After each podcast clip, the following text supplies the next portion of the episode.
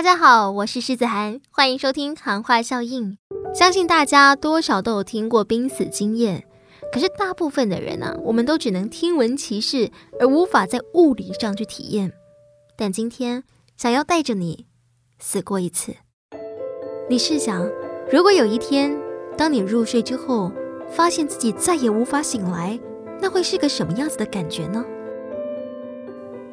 以下我要跟大家分享我真正经历过的濒死经验。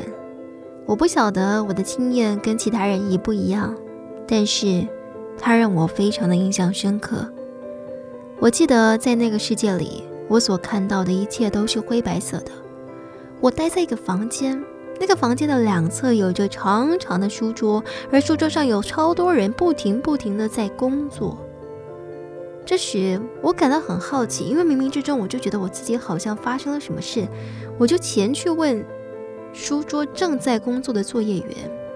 我发现他们一个个脸色看起来都不太好，而当我问到那个关键的问题的时候，他们的嘴巴明明就在动，但是却一点声音也没有发出来，这让我感到无比的好奇，到底发生了什么事？我怎么会在这里？难道我死了吗？我相信大家一定最好奇，死后的生活跟活着有什么不一样？我跟你讲，还真的没有什么不一样。死后的日子，我一样可以在我的房间看书、打电脑、玩游戏、看电影，做着任何我喜欢做的事。对了，我没有错，我就是很宅。而且有趣的是，我还不用吃饭，无论怎么样，肚子也不会饿。想到这里，虽然不用工作，让人觉得有点开心，但也觉得有点闷。我喜欢广播，我喜欢主持。从前我没有意识到，原来我真的需要这副嗓子、这副肉体，才有办法去实现我想做的事。这时，我决定去跟房间里的人聊聊，来解解闷。但我走近一看，才发现。原来这死后的生活并没有我想象中简单。那些人一个个脸色苍白，虽然总是不停的在书写着，但动作就好像机器人般。我非常好奇的走进他们的桌上一看，明明他们手中的笔不停的移动，但写的全是空白，只有纸上标着一个又一个的页码。而我发现了一件令我震惊的事。原来我持续在轮回着我死去的这一天，只是我自己没有发现罢了。我印象很深刻的是，当我看到我的爸爸妈妈知道我死了之后，他们哭得好伤心。妈妈不停的在问菩萨，问我在这里过得好不好，有没有吃饱，有没有穿暖。当时我就笑了，我觉得，怎么妈妈无论是孩子生前死后担心的事情都一样。但是我看到他们如此伤心的样子，我就觉得我自己好不孝，我觉得我好惭愧，我怎么会把我自己的身体搞丢了呢？而且我还不知道我是怎么搞丢的，我现在才知道原来它很珍贵。我看到我的朋友，当他们想到我的时候，我就会自动出现在他们面前，他们一个个伤心的样子。平常活着的时候，我们总是不停不停的为了生活工作。甚至一年半载也见不上几个面，但只有到真正出大事的时候，所有人才会聚在一起。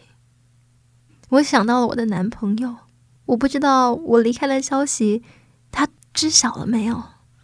而其中，这是我在这个经验里让我感到最最最伤心的一刻。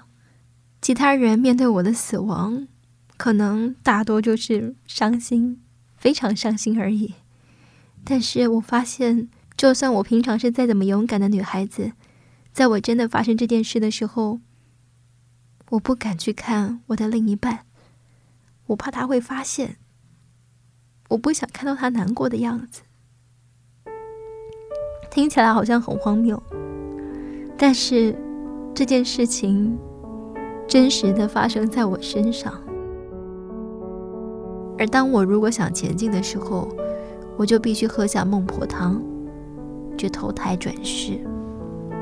听起来好像很猎奇、很玄，但是在我所经历的那个死后的世界，就真的是这样。让我印象很深刻，在人们问我我在过奈何桥的时候，到底要不要投胎转世的时候，我心中多的是不甘心，还有悔恨。我不甘心离开这个世界，我好不容易花了二十年经营自己，锻炼能力。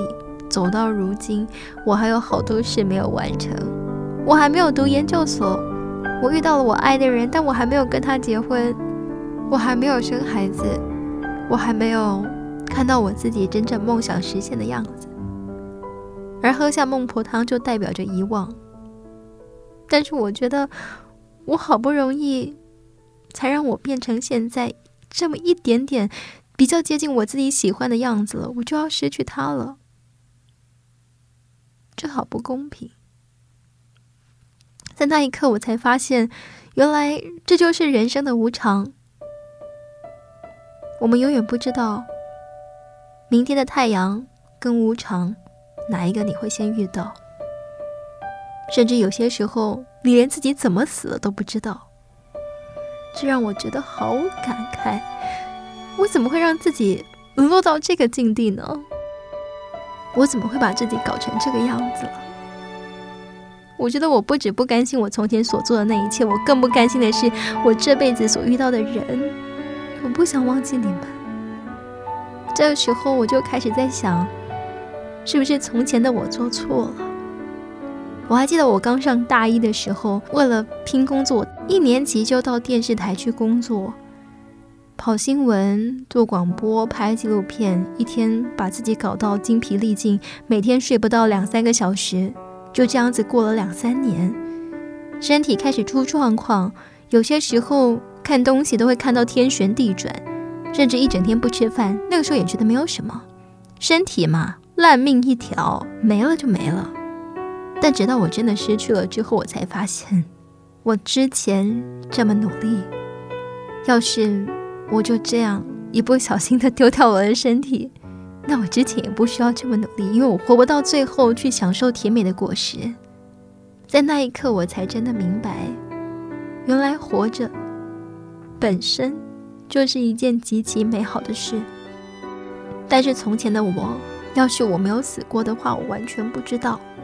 我一直在想，为什么我会这么不小心的搞丢了自己？我不停的懊悔，我不停的忏悔，我从前竟然有过想死的念头，现在我不想死了。我有办法再重回到过去吗？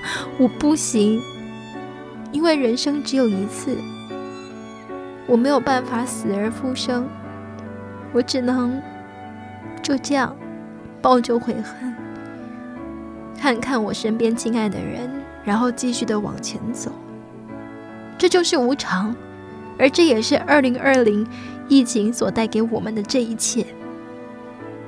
接着，我被我的闹钟唤醒。当时，在我耳边，我听见的是清晨的第一声鸟鸣。睁开眼，我看到的是何许的阳光。在那当下，我的眼泪就默默的流了下来。活着真好。在那一刻，我突然好感谢老天爷，他似乎给了我一个重新开始的机会。在那一瞬间，我甚至有了一个我从前我可能会很鄙弃自己的想法。之前这么汲汲营营，要是我后来我所过的生活并没有想象中这么成功、这么美满，但在那一刻，我才真正知道，只要好好的身体健康、平安的活着。就是一件好值得、好值得感谢的事情，因为只有活着，人生才有无限的可能。我很谢谢老天爷给了我机会重新开始，希望我的故事可以帮助到你，或是给你一些启发。你能感同身受吗？希望从今往后，我们都要更加认真的去过日子。See you tomorrow. 直到这件事情发生之后，我才知道，原来 “see you tomorrow” 这一句话是多么珍贵的一件事。感谢您收听今天的《寒花效应》，我是子涵，我们下次见。